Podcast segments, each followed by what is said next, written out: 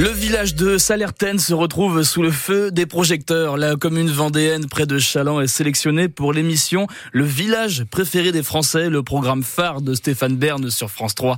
Salertaine représentera donc la région Pays de la Loire pour l'édition 2024. Une belle reconnaissance hein, pour ce village en plein cœur du marais breton vendéen et une sacrée vitrine pour le maire Jean-Luc Menuet. C'est forcément un formidable coup de projecteur sur notre petite commune. Hein. Je pense qu'il y a des choses intéressantes et uniques à Célertaine, comme il y en a dans les 13 autres euh, villages. Hein. Je crois que ça va dépendre aussi de la mobilisation de tous nos concitoyens, voisins, amis et qui aiment Célertaine. Nous pensons que nous avons des atouts et qu'il y aura forcément des retombées. C'est indéniable et pour avoir échangé avec des villages qui l'ont déjà vécu, pour eux c'était un plus indéniable. Et je crois que ce qui est très très important, c'est que ce bonus soit pour nos artisans métiers d'art parce que c'est quand même euh, un métier un peu fragile et pour eux c'est bien qu'il y ait des visiteurs mais qu'il y ait aussi des acheteurs.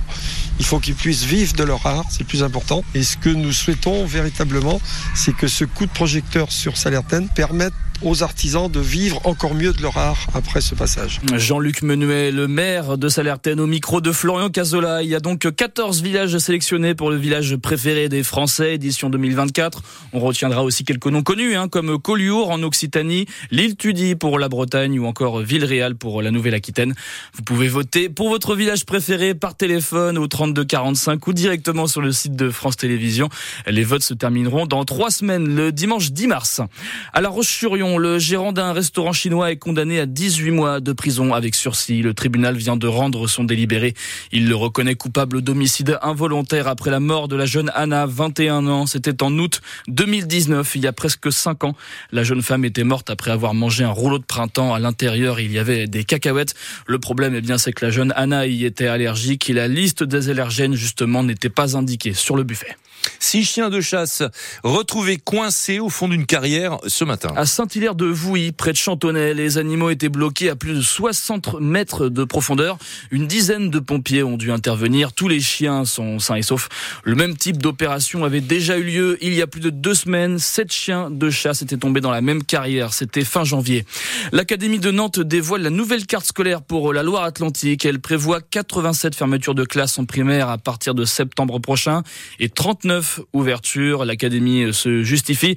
D'après ses prévisions, on devrait compter 700 élèves de moins dans les classes du département.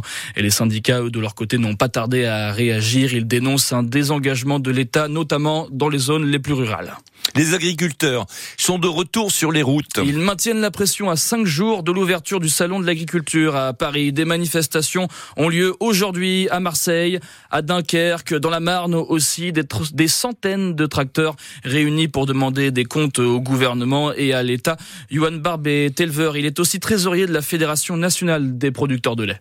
On attend avec impatience ce projet de loi d'orientation agricole où on doit dévoiler des choses sur l'installation et la transmission. On a quand même l'impression euh, que pour l'instant on est dans du, dans du discours comme on a toujours connu. On a demandé des aides à l'installation, il y a toujours rien. On a demandé euh, quelque chose d'assez intéressant pour la transmission d'exploitation. J'ai l'impression que le gouvernement traîne, mais il n'a pas mmh. compris que le salon, c'était le rendez-vous des agriculteurs et pas le rendez-vous des politiques. De toute façon, euh, au sein même du salon, nous ce qu'on veut, c'est accueillir le public. C'est vraiment une vitrine de l'agriculture. Donc on refusera tout défilé des politiques. Je veux dire, aujourd'hui, on, on a demandé euh, à l'ensemble des, territoires d'aller voir leurs parlementaires. Tout le monde est d'accord pour soutenir l'agriculture. Et quand on passe à l'hémicycle au moment du vote, on a du mal d'avoir des majorités qui se dégagent. Donc on peut pas euh, sur les territoires toujours dire oui oui on va soutenir l'agriculture et une fois qu'on est à Paris ne pas voter en, en cette faveur. Johan Barbe, trésorier de la Fédération nationale des producteurs de lait, Emmanuel Macron reçoit d'ailleurs demain à l'Elysée les syndicats agricoles majoritaires FNSEA et jeunes agriculteurs. Le Premier ministre Gabriel Attal devrait de son côté tenir une conférence de presse mercredi.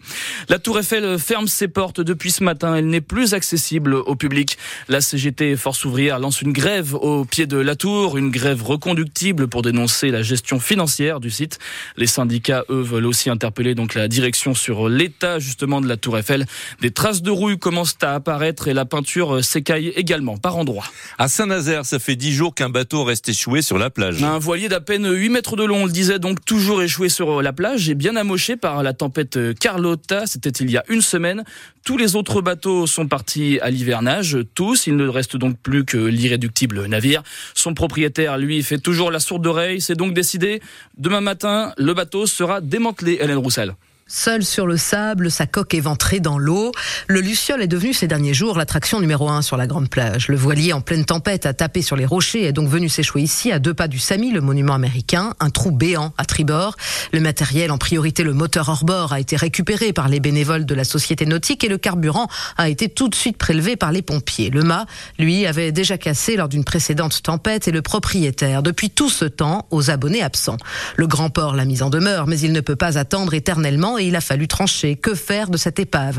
L'enlever avec une grue entre les arbres et le remblai? Trop compliqué. Finalement, et l'opération sera tout aussi spectaculaire, l'enlèvement est prévu en deux temps. D'abord, le démantèlement, le voilier découpé en petits morceaux sur place par les services de la ville, avant l'intervention d'une pelle chenille, plus pratique pour avancer sur le sable.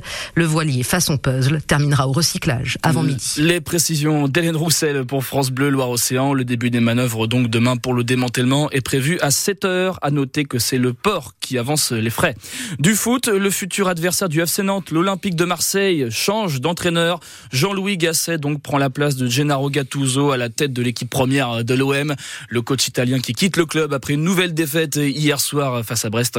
Jean-Louis Gasset débutera donc sur le banc olympien dès jeudi au Vélodrome en barrage retour de la Ligue Europa. Ça se jouera donc contre les Ukrainiens du Shakhtar Donetsk. Les Nantais, eux, se rendront donc à Marseille donc pour jouer contre l'OM le week-end du 10 mars.